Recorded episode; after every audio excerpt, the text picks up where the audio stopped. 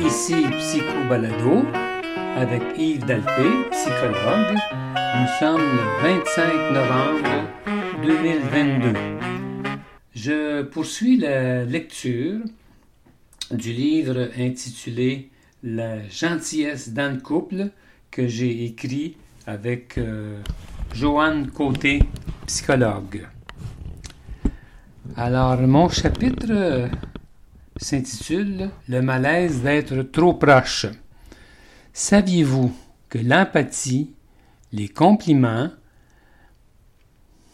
et la gentillesse peuvent rapprocher tellement deux conjoints qu'ils peuvent se sentir menacés et qu'ils sont alors tentés de susciter des conflits pour réinstaller leur autonomie?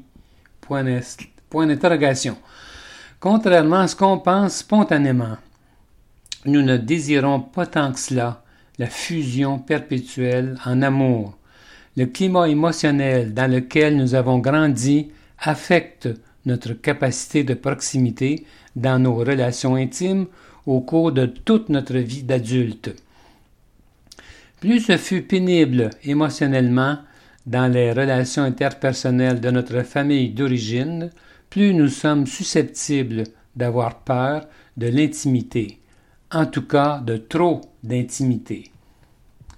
Attendez un petit peu, j'avais oublié de mettre le chronomètre pour que je sache à quoi m'en tenir, parce que je tiens à ce que les, euh, épisodes soient tous d'environ 25 minutes. Donc, excusez ma, ma distraction, je suis seul euh, dans mon cabinet à avec mon équipement technique et ça demande beaucoup de concentration. Alors donc, euh, je, poursuis. Avec nos clients, nous sommes souvent étonnés de constater la négation de l'intensité de leur degré d'amour pour leur conjoint. Autrement dit, ce que nous ressentons de leur communication non, non verbale témoigne d'une intensité affective dont ils semblent inconscients leur besoin de distance les empêche probablement de ressentir l'intensité réelle de leur lien amoureux. Lors d'une entrevue, une cliente euh, me lance, c'est Joanne Côté qui parle, deux points. L'amour a toujours fait mal dans ma vie. Touchante, elle est en train de me confier comment elle a toujours eu de la difficulté à recevoir, à recevoir des marques de tendresse alors qu'elle les réclame à grands cris. Dans sa vie amoureuse actuelle, elle rejoue sans cesse le scénario de son, enfance, réalise-t-elle À savoir, le manque d'attention de son père qui la négligeait à son grand âme. Ainsi, encore et toujours, elle traverse périodiquement des crises de manque d'attention de son mari qui est pourtant fou d'elle. Il est avocat et il travaille trop pour euh, ses moyens, en ce sens qu'il dépasse ses capacités énergétiques. Il est à la fois anxieux et très consciencieux, ce qui l'amène à épuiser ses énergies pour euh, rencontrer les besoins de ses clients, ses collègues associés et le personnel du cabinet. Il, il entre donc du travail exténué et ce n'est pas fini. Il doit répondre à des courriels et téléphones. Autrement dit, il n'est disponible mentalement qu'à moitié, et ce, jour après jour. Les besoins d'attention de son amoureuse, ma cliente, passent donc sous le radar. Au fil des années, elle a tout essayé. Elle a réclamé de l'attention par de la séduction, de la dépression et de la colère. Pourtant, il l'aime sincèrement. Ce qui aide ma cliente à endurer son mal, c'est sa compréhension de son amoureux. Son histoire familiale explique son anxiété et aussi son manque de réaction à sa détresse. Mais ceci n'affecte pas le manque cruel d'attention vécu par elle. Ceci n'efface, euh, n'est-ce pas? C'est la plainte dont elle me fait part depuis plusieurs mois. C'est pourquoi elle est en colère contre celui qui représente tout pour elle. Et c'est pourquoi son aveu d'aujourd'hui est si touchant elle vient de reconnaître devant moi la partie de la pièce musicale qui lui appartient. En effet, quand son mari lui donne du temps et de la considération, elle ne le reçoit pas. Au fond, elle entretient le scénario du manque d'amour, car le contraire serait encore plus souffrant. Si elle accueillait l'affection réelle qu'il ressent pour elle, cela lui ferait peur. Elle craindrait de l'aimer tellement que la perspective de le perdre serait insupportable. Mieux vaut donc dévaloriser ce qu'il lui apporte. Ainsi, c'est le bon vieux statu quo ressenti depuis son enfance. C'est du connu. La vie est ainsi faite pour elle. Sortir de cette dynamique est menaçant inconsciemment, et, elle me l'avoue, avec un trémolo dans la gorge, l'amour a toujours fait mal. Le psychiatre Fieldman, en 1979, professeur dans une université américaine, identifie cinq sortes d'anxiété reliées à l'intimité.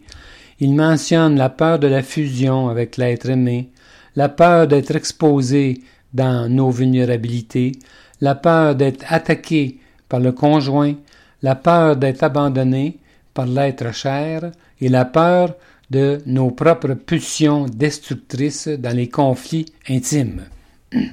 Dans son exposé, Feldman montre comment nous, utilisons des tactiques inconscientes comme le déclenchement d'une querelle pour diminuer le niveau d'intimité conjugale devenue menaçante. Chaque couple choisit, sans s'en rendre compte consciemment, un niveau optimal d'intimité tolérable et il s'ajuste en conséquence.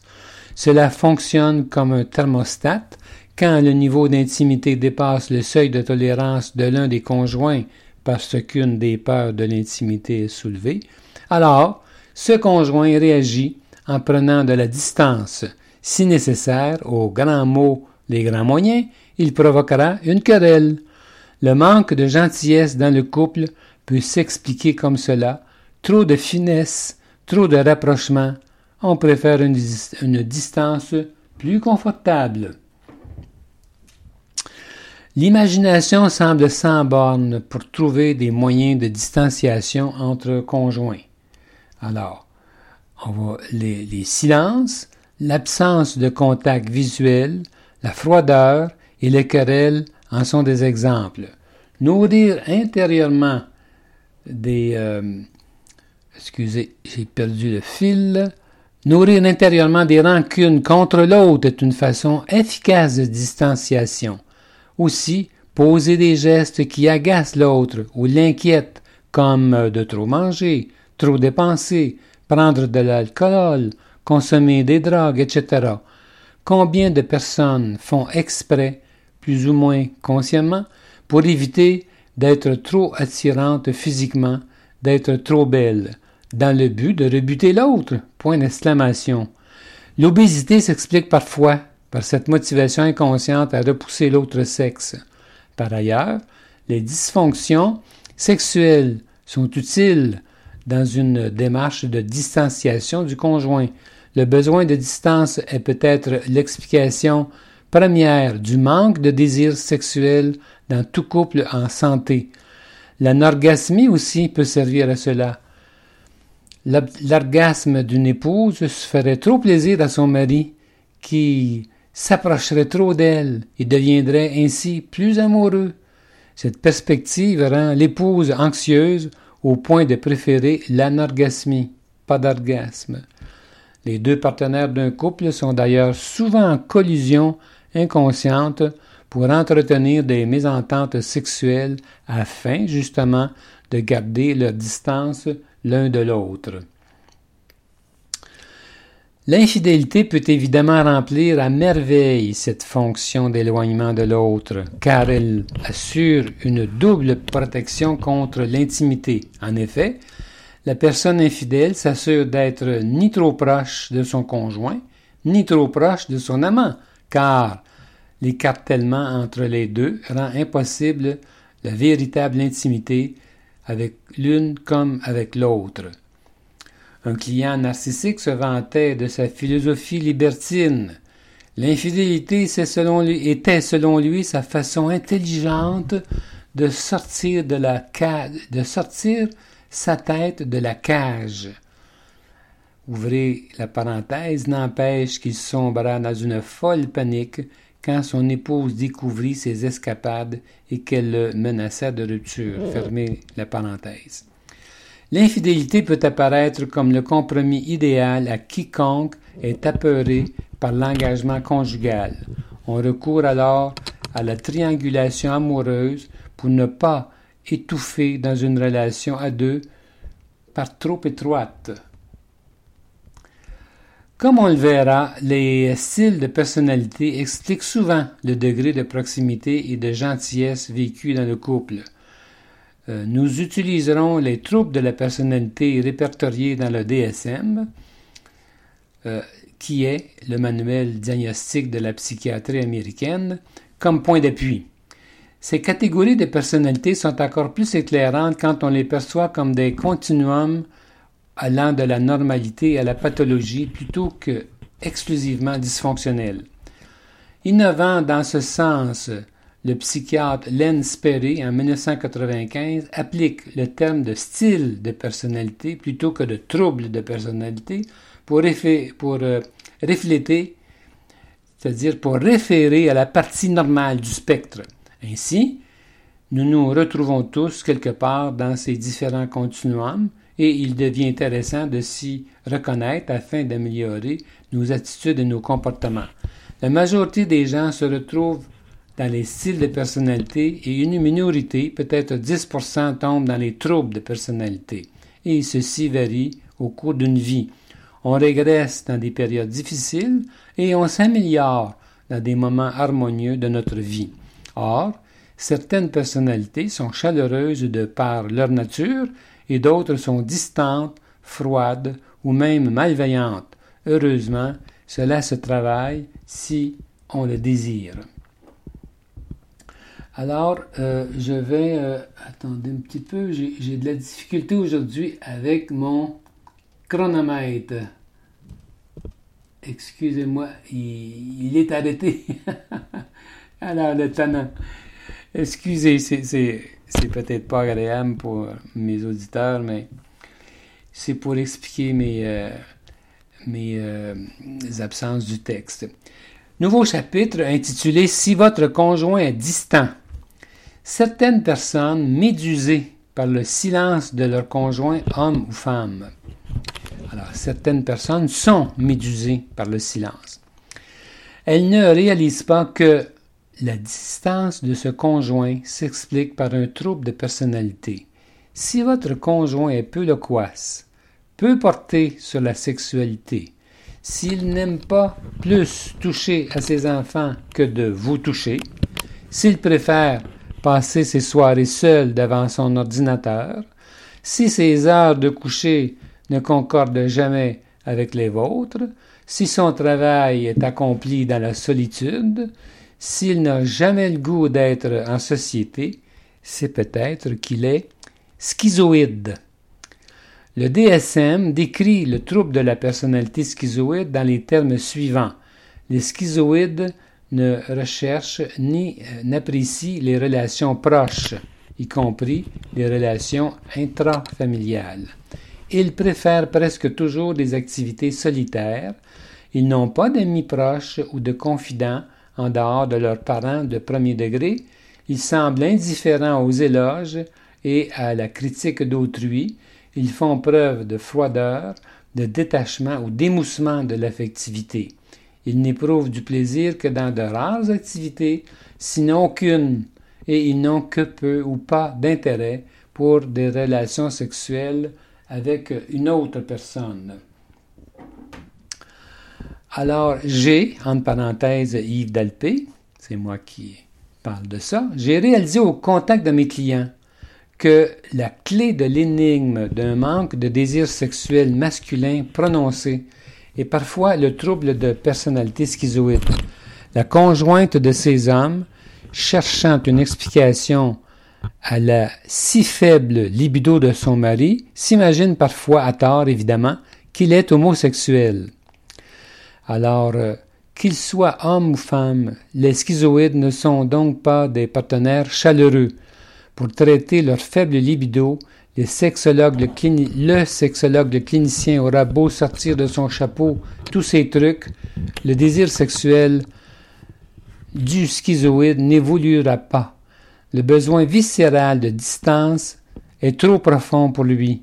Un schizoïde peut évoluer toutefois, mais il ne deviendra jamais une personne extravertie et exubérante. La conjointe d'un schizoïde doit découvrir que son homme ne peut pas ressentir autant qu'un autre ses propres émotions, euh, ni aimer autant, ni jouir, et qu'il est spectateur de lui-même. En réalité, les relations interpersonnelles sont très menaçantes pour le schizoïde, tellement qu'il perçoit l'amour comme dangereux et même parfois comme létal. C'est donc pour se défendre contre le grand danger de l'amour qu'il coupe le contact avec ses sentiments amoureux et ses besoins normaux d'affection. C'est pourquoi il s'implique plutôt dans des relations distantes. Impossible pour lui d'être proche, il a peur d'être consumé par les autres. Évidemment, l'envahissement naturel d'une conjointe intrusive renforce la position défensive du schizoïde. Il se ferait manger tout rond s'il n'était pas sur ses gardes, croit-il. Ceux qui sont en même temps schizoïdes et narcissiques sont habituellement désagréables. Ils se cantonnent silencieusement dans leur position de supériorité méprisante et on est mal à l'aise en leur présence. Les schizoïdes purs et durs sont d'ailleurs célibataires car ils chérissent trop leur solitude. Mais les schizoïdes qui sont moins affectés par leur état peuvent vivre en couple tout en gardant une distance déconcertante. Évidemment, la conjointe débordante d'énergie et d'émotion qui ne réalise pas qu'elle a choisi un schizoïde comme partenaire est souvent en colère contre cet homme qui lui refuse le niveau d'intimité désiré. Elle peut cependant sortir de cet état d'esprit négatif si elle euh, constate ce que son amoureux lui apporte. Elle ne l'a pas choisi par hasard, c'est que sans, en avoir eu conscience, elle s'est sentie apaisée par le calme qui se dégage de son schizoïde d'amoureux et cela continue aujourd'hui. Même si les schizoïdes ont tendance à être ternes et ennuyants, certains sont quand même sympathiques. Les schizoïdes sont extrêmement attachants de par leur sensibilité exquise. L'amoureuse d'un schizoïde a avantage à découvrir son extrême sensibilité toute contenue qui, parfois, se laisse échapper au compte-gouttes précieusement et suavement. Cela arrive lentement, avec le temps, quand le lien s'est tissé et que le schizoïde se sent aimé malgré son besoin de distance. Si les schizoïdes ne sont pas chaleureux, ils peuvent quand même être délicatement gentils, surtout si on ne les bouscule pas. De plus, ils ne sont pas envahissants, ce qui peut être très apprécié par certaines personnes particulièrement. Alors, d'autre part, L'amoureuse d'un schizoïde doit découvrir que la distance de son homme ne révèle pas qu'il ne, ne, révèle pas qu'il ne l'aime pas ou qu'il ne l'apprécie pas. Il s'est, adapté dans la vie en gardant sa distance par rapport aux humains et cette attitude ne révèle pas qu'il attribue peu d'importance à son amoureuse. Euh, sa conjointe peut donc euh, perd donc son temps en réagissant au manque de connexion par des vengeances. Elle est plutôt gagnante si elle s'approche de lui avec gentillesse, de façon graduée. Les, changements d'un schizoïde ne sont jamais spectaculaires. Les schizoïdes sont plutôt, font, plutôt de petits pas, presque euh, imperceptibles. Il ne faut pas tenter de les euh, faire changer de façon dramatique en les poussant au pied du mur. Ils ont besoin euh, d'acceptation et de permissivité. Dans le dialogue, ils, ils ont souvent des silences qu'il faut accueillir avec respect. On peut leur apprendre tranquillement à verbaliser leurs sentiments. On peut aussi les amener à faire des liens entre leurs émotions et leurs réactions corporelles, comme l'estomac noué, des rougeurs, la sudation et la gorge nouée. La gentillesse dans le couple, c'est cela. L'un incapable de voir ce que l'autre lui apporte malgré ses vulnérabilités, et chacun se respecte assez pour travailler lentement mais sûrement sur les failles perçues de part et d'autre. Dans le cas du schizoïde, nous voyons souvent des personnes extrêmement émotives en couple avec eux. Ces personnes trop chaleureuses seraient incapables de vivre avec un amoureux aussi survolté qu'elles-mêmes. Leur choix conjugal d'une personne distante comme le schizoïde est donc plus pertinent qu'ils s'imaginent. Ça, ça peut être très éclairant, en parenthèse. On voit ça souvent en entrevue dans les dynamiques conjugales. Alors, j'espère que cette... Euh, j'espère que cette... Euh, ce que je viens de lire euh, sur le schizoïde pourra éclairer des personnes concernées. Voyons maintenant un nouveau chapitre qui s'intitule Comment composer avec une personne timide. Un proche parent du schizoïde est la personnalité évitante. En 2014, une lectrice de mes chroniques hebdomadaires publiait dans Le Soleil, alors il s'agit de moi, Yves Dalpé, là, euh, quand je dis euh, une de mes euh, clientes, une de mes lectrices, alors donc, je reprends ma phrase pour être plus clair. En 2014, une lectrice de mes chroniques hebdomadaires publiées dans le journal Le Soleil me faisait parvenir le commentaire suivant après la lecture de mon texte sur les évitants. Ouvrez les guillemets. Je, je serai atteinte du trouble de personnalité évitante d'après mon psychologue et je n'ai aucune raison de ne pas accepter ce diagnostic. Lorsque je suis dans un groupe, ce qui arrive rarement, je suis plus silencieuse si des membres de ma famille ou d'autres personnes qui me connaissent un peu sont présents, quand j'ai l'impression qu'ils vont remarquer que je joue un rôle auprès des personnes que je ne connais pas. Je crains les remarques qu'ils vont s'échanger après l'événement. Par ailleurs, mon implication auprès des personnes qui m'ont témoigné de l'intérêt n'a jamais duré longtemps. Il suffit d'une critique, d'un mauvais regard ou d'une remarque négative pour que mon confort cesse. Je peux même détester une personne qui m'a blessé une seule fois et quand c'est possible, mettre tout en œuvre pour ne plus jamais rencontrer cette personne. Je suis réservé et s'il m'arrive de me laisser aller un peu, j'ai l'impression, après coup, de ne pas avoir été moi-même ou d'avoir été ridicule.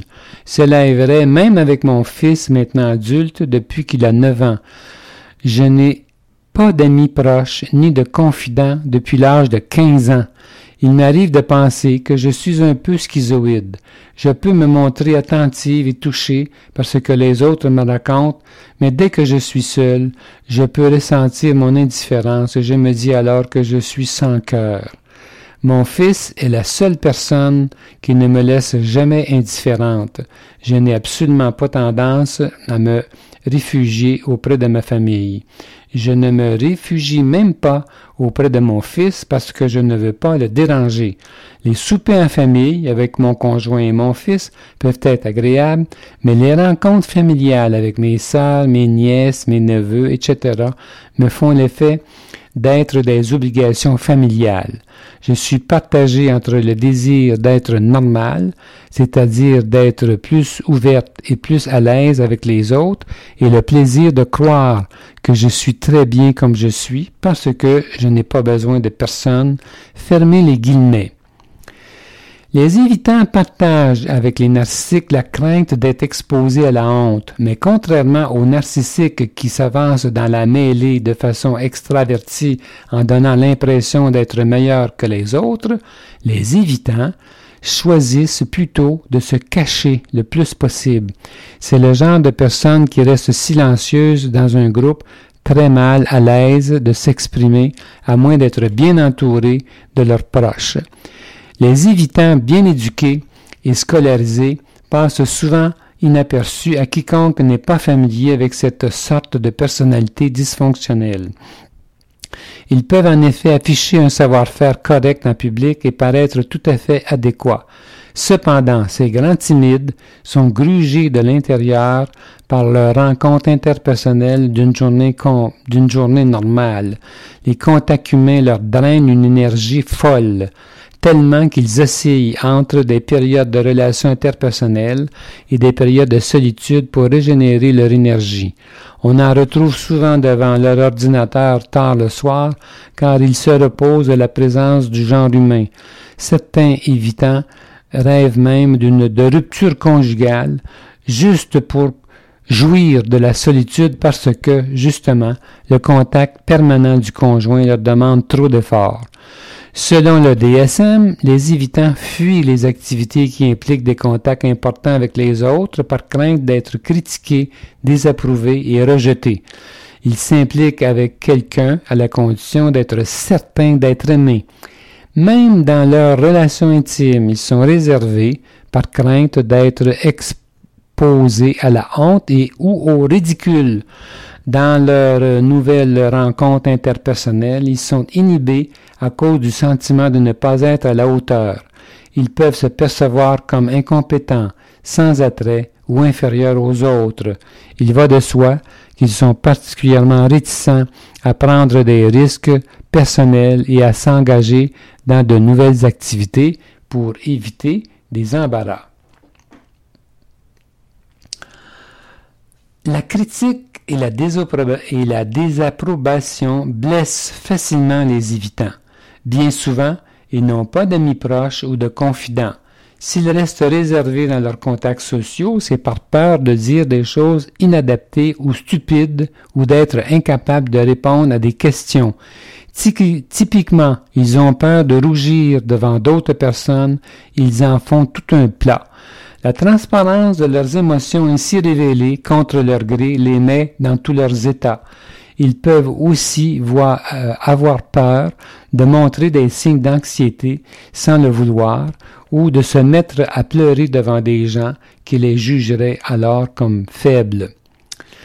Bien que leur désir d'affection et d'acceptation soit grand, ils se restreignent dans les contacts interpersonnels à cause de leur peur du rejet et du ridicule, la différence avec les schizoïdes, c'est que ceux-ci sont indifférents aux personnes, tandis que les évitants voudraient faire partie du groupe tout en se restreignant pour, pour se protéger contre les blessures appréhendées. Par ailleurs, même s'ils ont tendance à se réfugier auprès de leur famille immédiate, en fuyant le plus possible les autres contacts interpersonnels, les évitants gardent une certaine distance même avec leurs conjoints. Ils ont peur de l'intimité qui est menaçante pour eux. Même le toucher peut les effrayer.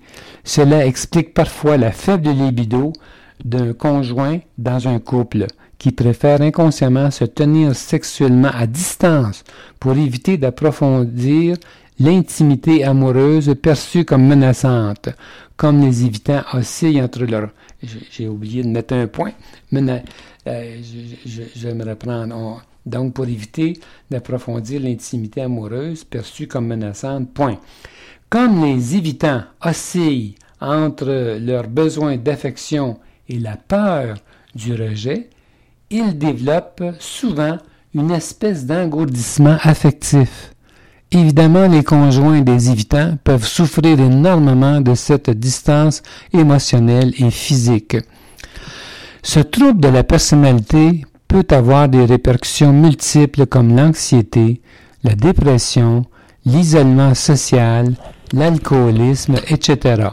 Ces individus consultent beaucoup en psychothérapie et y répondent bien en général.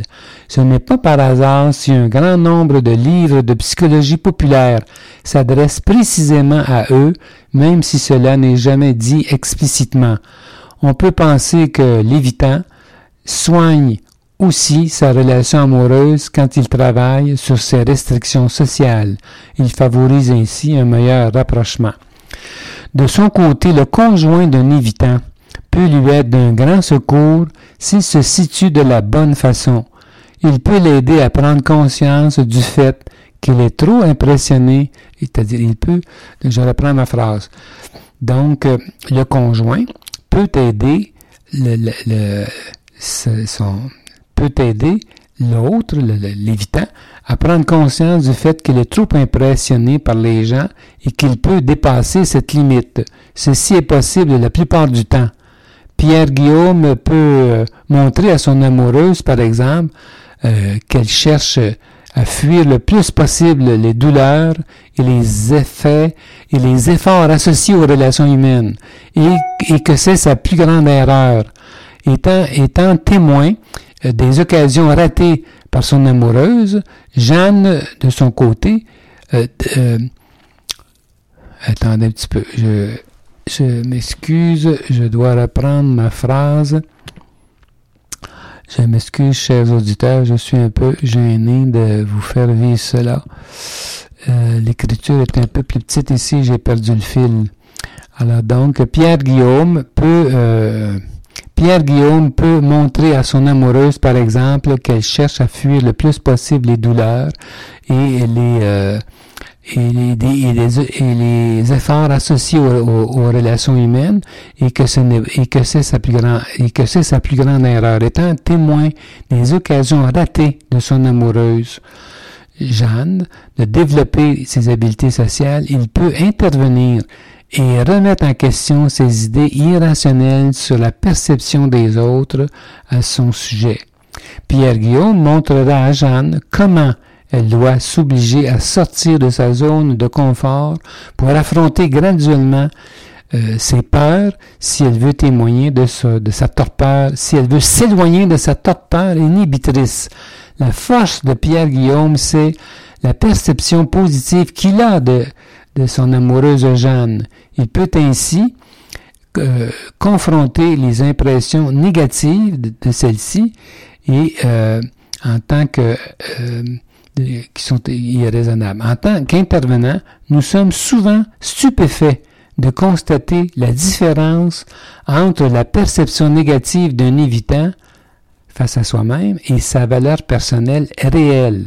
En réalité, la position de l'amoureux est délicate car il doit à la fois respecter les limites du conjoint évitant et à la fois favoriser son expansion. Alors, ceci va mettre fin à l'épisode d'aujourd'hui, mais euh, je m'excuse un peu pour les bavures que j'ai pu euh, commettre.